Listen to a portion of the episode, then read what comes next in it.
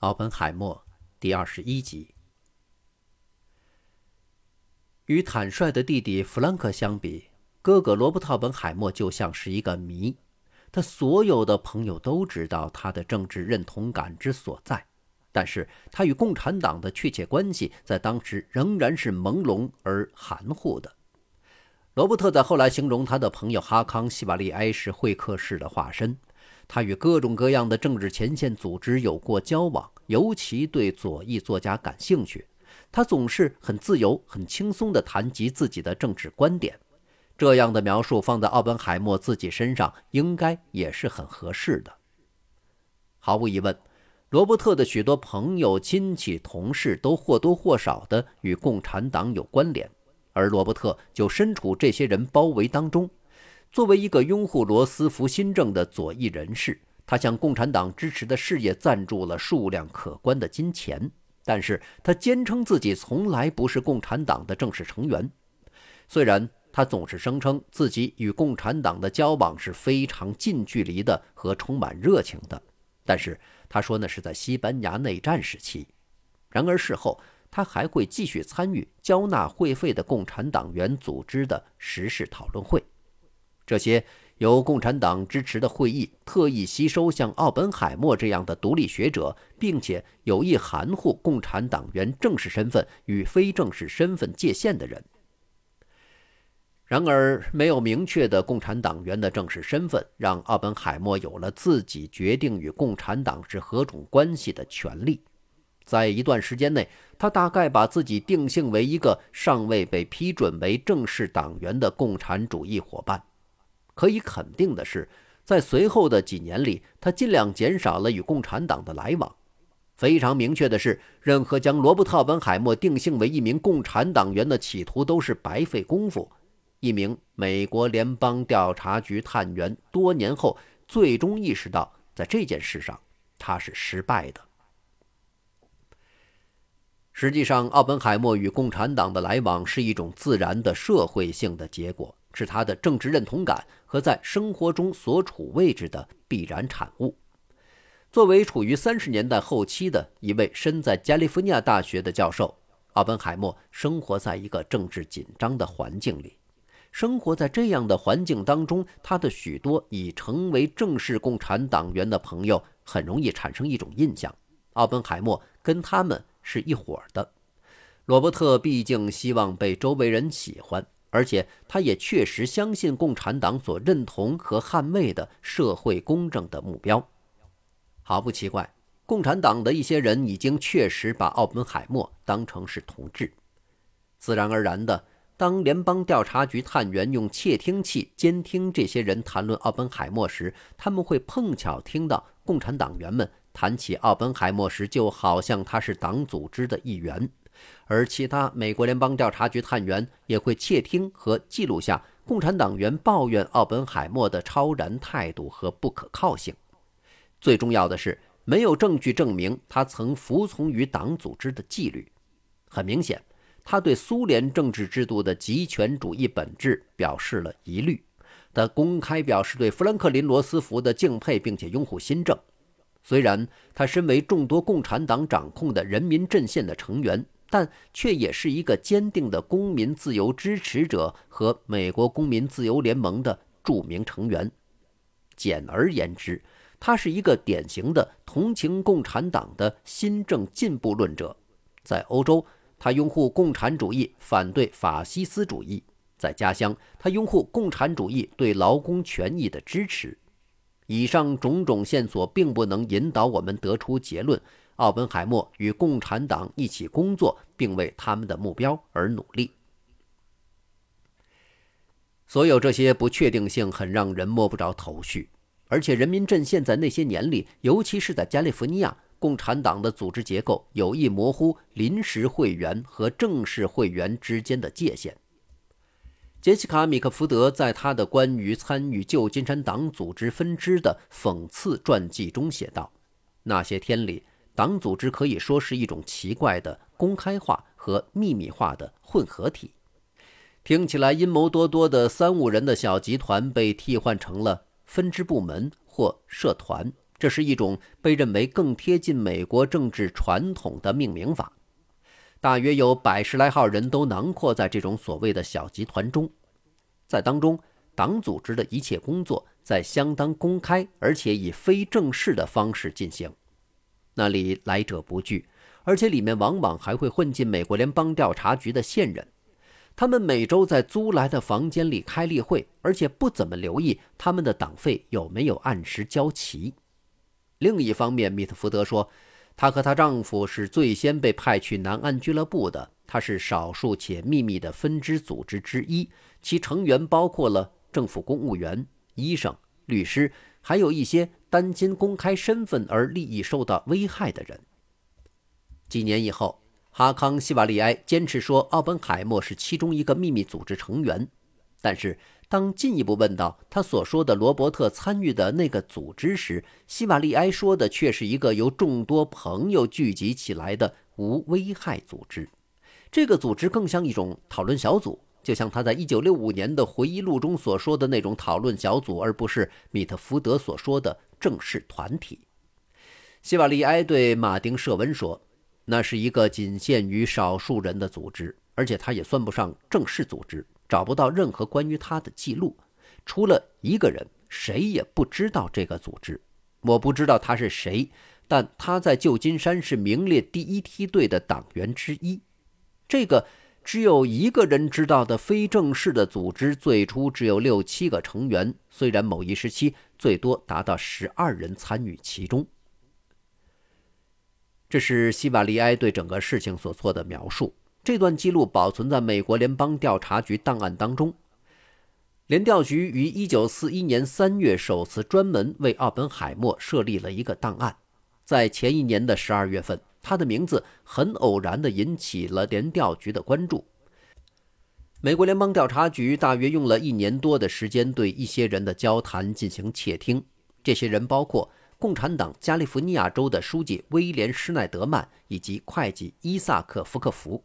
窃听行动没有经过任何法院授权，也没有经过司法部长授权，所以属于非法。但是，在一九四零年十二月，一名旧金山探员无意中听到福克福说，下午三点在西瓦利埃家中举行名为“大男孩”的会议。一名探员被派去记录下与会车辆的车牌照，其中发现了一张被证实是奥本海默的克莱斯勒跑车的牌照。到一九四一年春。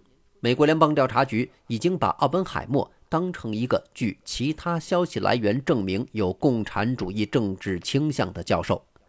联调局记载着他服务于美国公民自由联盟执行委员会。据探员描述，那是一个共产党性质的组织。于是，一个关于调查奥本海默的档案就此设立。这个档案最终达到约七千多页。同月。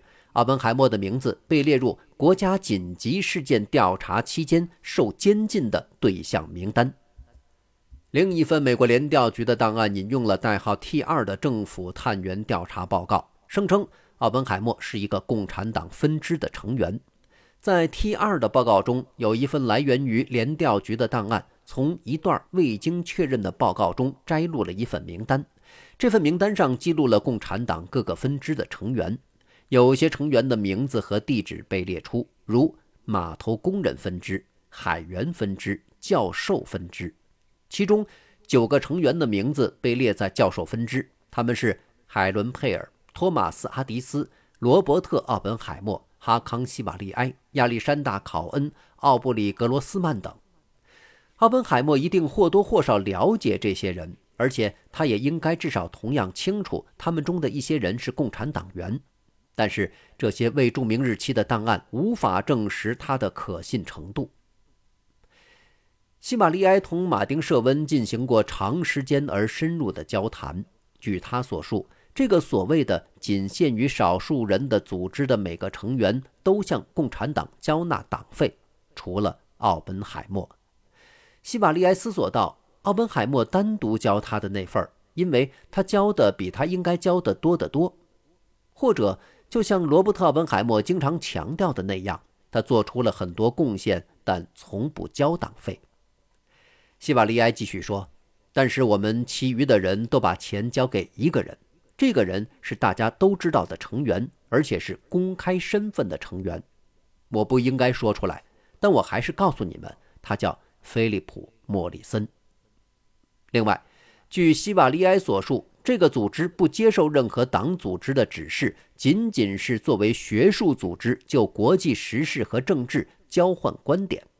莫里森当然早就承认，他于1938年加入共产主义青年团，并在1939年到1940年加入了共产党。当谈及希瓦利埃的往事时，莫里森语气平平地否认他与奥本海默是同一个小组的。作为一个学生，他指出他从未被指派与学校教职员为伍。在1982年，当马丁·舍温问道：“你反对左派？”那么是什么让你成为一名共产党员时，希瓦利埃回答说：“我也不知道，我只是交党费。”舍温再次追问道：“你接受过共产党的什么指示吗？”希瓦利埃说：“没有，实际上我们不算正式党员。”当时他辩解道：“像他和奥本海默这样的人，很可能认为他们自己是政治上忠诚但不受党组织章程限制的学者。”共产党员为了党的事业按时交纳党费，在由党发起的活动中发言、起草文件和制作小册子为党做宣传。而且，希瓦利埃还解释说：“我们俩都是，也都不是，随你怎么看。”为了进一步阐明这种自相矛盾的说法，希瓦利埃说：“这就好像一层阴影，它确实存在，但不可名状，而它的确在起着一定的作用。有时。”我们对所发生的事情的一些观点都会被传到共产党中央去，而且他们会咨询我们某些事情。显然，同样的事情在美国的其他地区也有发生，即限于少数人的由教授或其他不愿公开身份的人构成的组织。史蒂夫·纳尔逊确认，奥本海默与共产党的模糊关系就像希瓦利埃所描述的那样。他是一位旧金山共产党组织的领导者，与奥本海默在1940年到1943年之间曾是好朋友。纳尔逊在社交场合与奥本海默见面，但这同样也是他的工作。他是大学社区的联络员。纳尔逊在1981年的会面时解释说：“我在社交层面上曾与这些组织有过接触，其中包括一些党员和非党员人士。”在那里，他们自由探讨我们所面临的问题。这个组织当时正在探讨关于外国政策问题。纳尔逊补充了希瓦利埃对于奥本海默的党员身份模糊不清的描述。他说：“我不知道我是正视还是反驳这个观点，所以我只能保留原来的说法。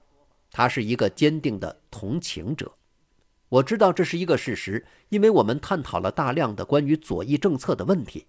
现在，这并不意味着他是学校里的共产党员。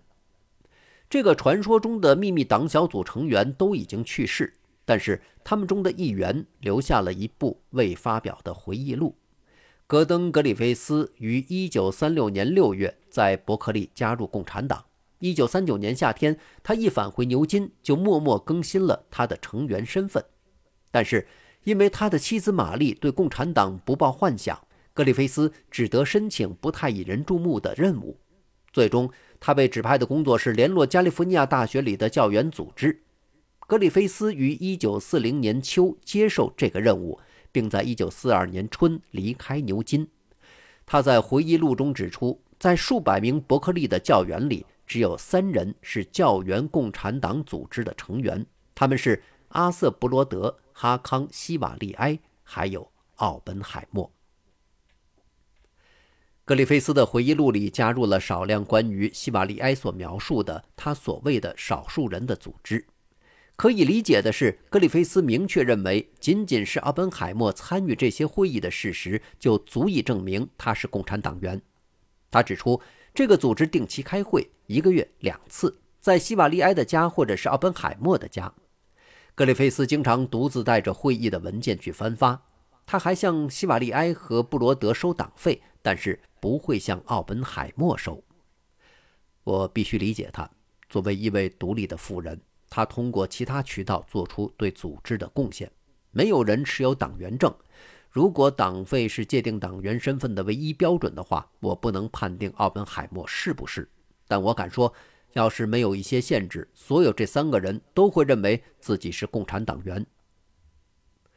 格里菲斯回忆道：“整个组织事实上并没有太多自由主义者或民主党做不了的事儿，他们互相鼓励，为教师工会和西班牙内战难民联盟那样的美好事业贡献力量。”这里从来没有关于物理学喜人进展的讨论，没有什么机密的东西或者其他，除了一些向俄国人输送情报的迹象。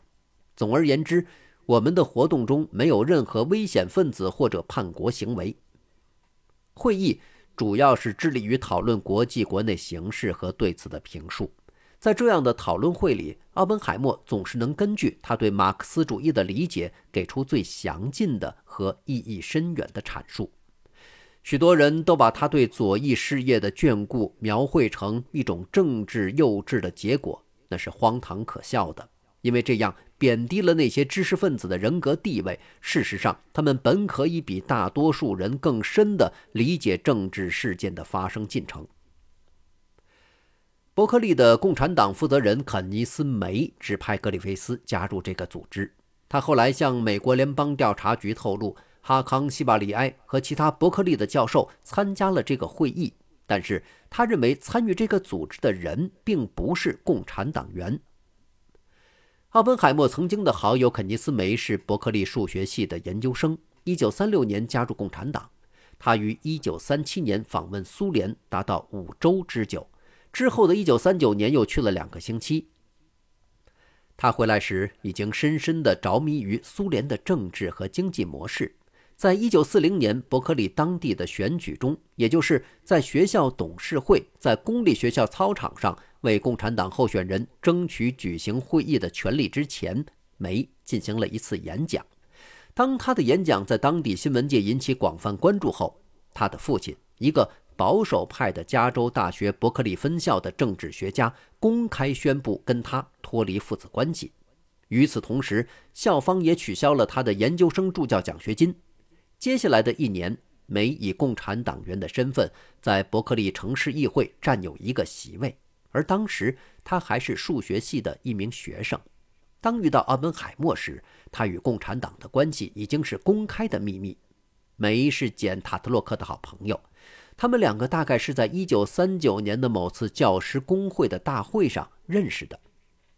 几年之后，在他离开党组织之后，梅告诉美国联调局，他去过几次奥本海默的家，他们在那儿讨论政治问题，还说曾在非正式的集会上见到过他。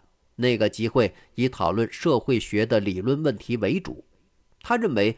奥本海默不会是党员，或是某类受共产党掌控或限制的人。他是一个独立学者。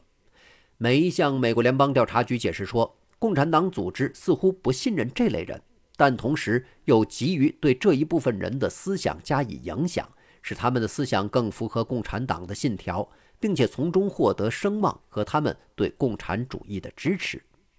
鉴于以上的原因，我会保持与监视对象如奥本海默或其他专业人士的联系，会跟他们讨论共产主义，还为他们提供共产党的文献。梅向美国联邦调查局解释说，奥本海默是那种如果他自己认定共产党有益，就会在任何时候都特别愿意赞同共产党的目标。然而，他不会宽恕那些他不赞同的客观事实。不管是不是共产党员，人们都乐意与同自己持共同见解的人交往。美国联邦调查局从来没有搞清楚罗伯特·奥本海默到底是不是共产党员，他们缺少确凿的证据。档案中的大多数证据都是不重要的和相互矛盾的。尽管美国联调局的少数情报人员声称奥本海默是一个共产党员，但大多数情报人员还是倾向于认为他只是一个同情共产党的人。还有些人强烈否认他是共产党员。联邦调查局对人们的猜测都表示怀疑。只有奥本海默自己知道事实的真相，而他总是坚持说自己从来都不是。好，感谢收听这一期，欢迎继续收听下一集。